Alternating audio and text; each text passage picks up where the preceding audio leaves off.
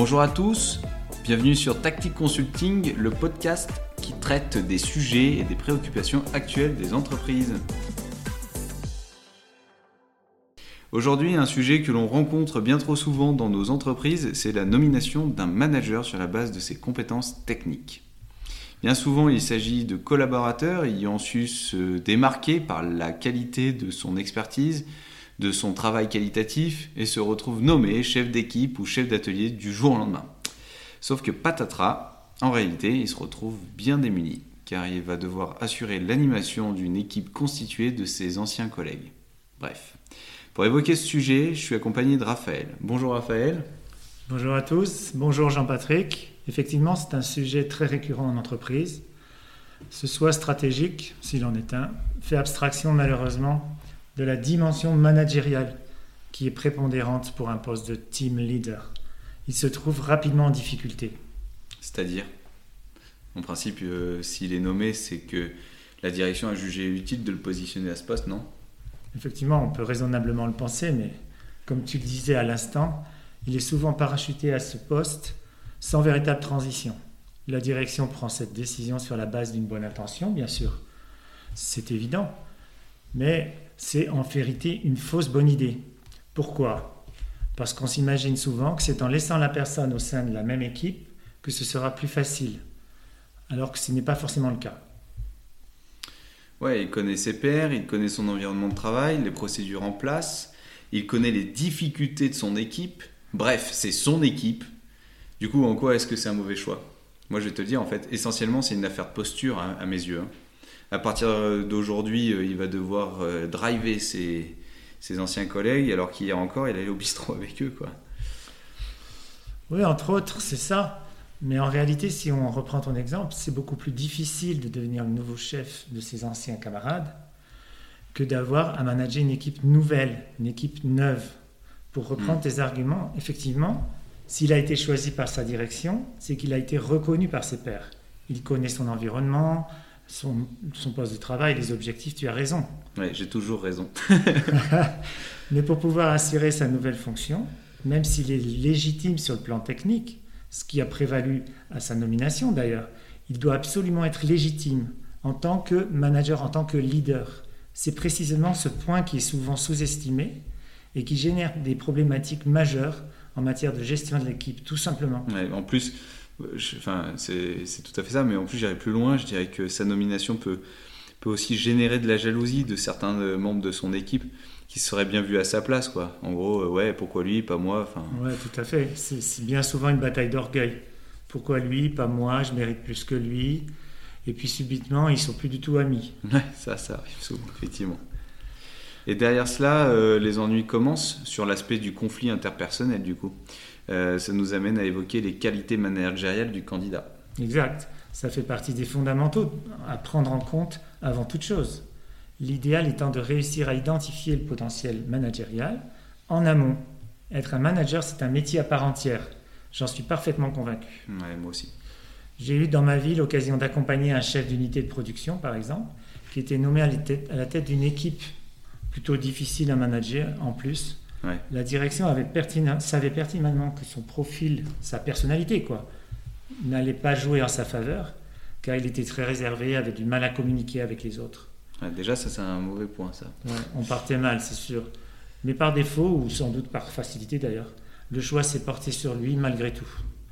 Et, et il était arrivé ce qui devait arriver. Tout cela a débouché sur une situation de blocage, où la communication a été complètement coupée entre lui et l'équipe. Et les, représentants du personnel s'en sont mêlés, ils étaient vent debout. Bref, un vrai bordel.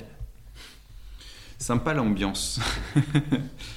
Euh, bon, mais en tout cas, enfin, ce qui me vient tout de suite quand tu m'expliques cet exemple, là, c'est que c'est tragique en fait sur le plan humain, quoi. Euh, le gars, il s'est retrouvé entre le marteau et l'enclume. Oui, tout à fait. C'est tellement vrai. Pour trouver une issue positive à cette situation, j'ai dû accompagner ce jeune, travailler sur ses aspirations, sur ses motivations, dans, l'idée, dans l'objectif de lui trouver un poste qui soit vraiment en adéquation avec sa personnalité. ça, c'est la classe.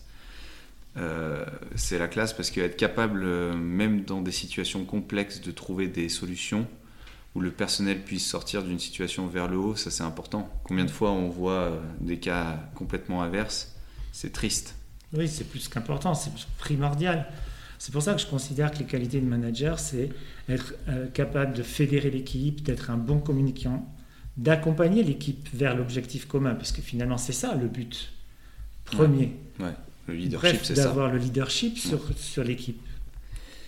Euh, finalement, euh, tous les hommes ne sont pas égaux face à cette situation de management. D'ailleurs, en règle générale, c'est le cas de partout. Certains sont, euh, pour moi, intuitivement meneurs d'hommes dans l'âme et d'autres pas. Je ne sais pas ce que tu en penses. Mais, mais, mais même un cadre qui a une formation de management aussi, je vais aller plus loin dans mon raisonnement, même un cadre hein, qui a une formation de management pendant ses études peut se retrouver en difficulté le jour où il se retrouve en situation réelle.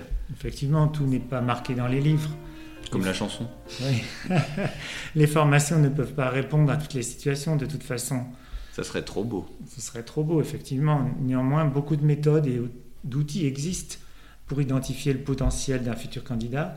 Or, elles ne sont pas suffisamment exploitées. Et je trouve ça très dommage parce que derrière, il y a des répercussions importantes, des conséquences graves sur le plan humain et, aussi sur le plan de l'organisation et même de l'efficience de l'entreprise. Je partage ton point de vue. Euh, mais si on revient un instant sur le sujet du manager qui se, qui se retrouve, euh, comment dirais-je, encadré par son, son ancienne équipe, ça pose également, euh, à mon sens, un vrai souci d'impartialité.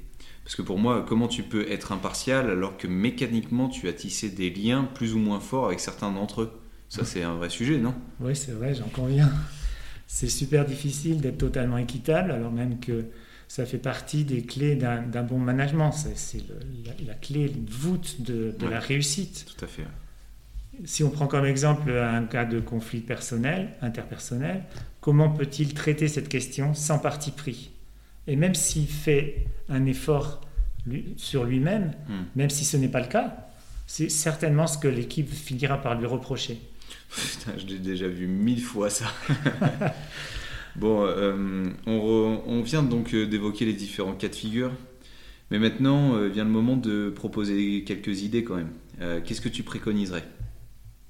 On a déjà tout évoqué. Non, mais je plaisante.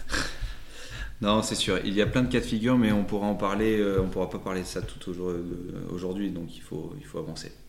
Oui, je me doute que la liste est longue. Je dirais idéalement, en un, il faudrait procéder à la nomination d'un manager qui viennent d'une autre équipe, si c'est possible, ou directement en recrutement externe, ce qui est encore mieux. Ouais, ça serait bien. En deux, si, si, cette, euh, si cela n'est pas possible, il faut accompagner le futur candidat tout au long du dispositif de sélection. Parce que la sélection ne doit pas être traitée euh, de manière superficielle. Il faut lui donner les clés, les codes de lecture pour éviter dans un premier temps qu'il aille à l'échec au bas mot. C'est déjà pas mal. Et en trois, je proposerai une immersion dans l'environnement de travail, dans l'entreprise, par un expert en accompagnement qui puisse lui apporter un soutien constant, individualisé, personnalisé, lui permettant de mettre des mots sur les situations, de les assimiler et être capable de les, de les reproduire en les adaptant à d'autres situations qui, seraient, qui viendraient se, se présenter à lui. Ouais, c'est bien, c'est trois points. Moi, je rajouterais juste un dernier point euh, qui pour moi est important, c'est le soutien de sa direction aussi. Je sais pas ce que tu en penses, mais... Euh, c'est fondamental. Si, si, le manager est nommé et qu'il n'est même pas euh, présenté par sa hiérarchie, je te laisse imaginer la suite. Quoi. Combien de fois on a vu des chefs d'unité s'annoncer eux-mêmes C'est quand même triste. Quoi. Oui, c'est quand même le comble. En effet, il est très important que ce soit un moment solennel et que le cadre dirigeant, en tout cas le N plus 1, on pourrait dire, soit en mesure de mettre les formes et la solennité nécessaires. On devrait même le mettre en un, ce sujet, en ce sens où c'est véritablement crucial pour le développement de sa légitimité à venir. Hmm. Ok Raphaël, bah, écoute, merci beaucoup, c'était super. Merci pour ton expertise et merci à vous surtout de nous avoir écoutés. Euh, si vous avez apprécié cet échange, n'hésitez pas à cocher le petit like, hein, vous en avez certainement l'habitude. Euh, nous reviendrons très vite euh, avec d'autres sujets qui, j'en suis sûr, vous interpelleront. N'hésitez pas à nous contacter par le biais de notre lien en description et dites-nous par commentaire si vous avez déjà connu ce type de situation. En tout cas, merci et à très vite. Merci beaucoup. Allez, ciao ciao Ciao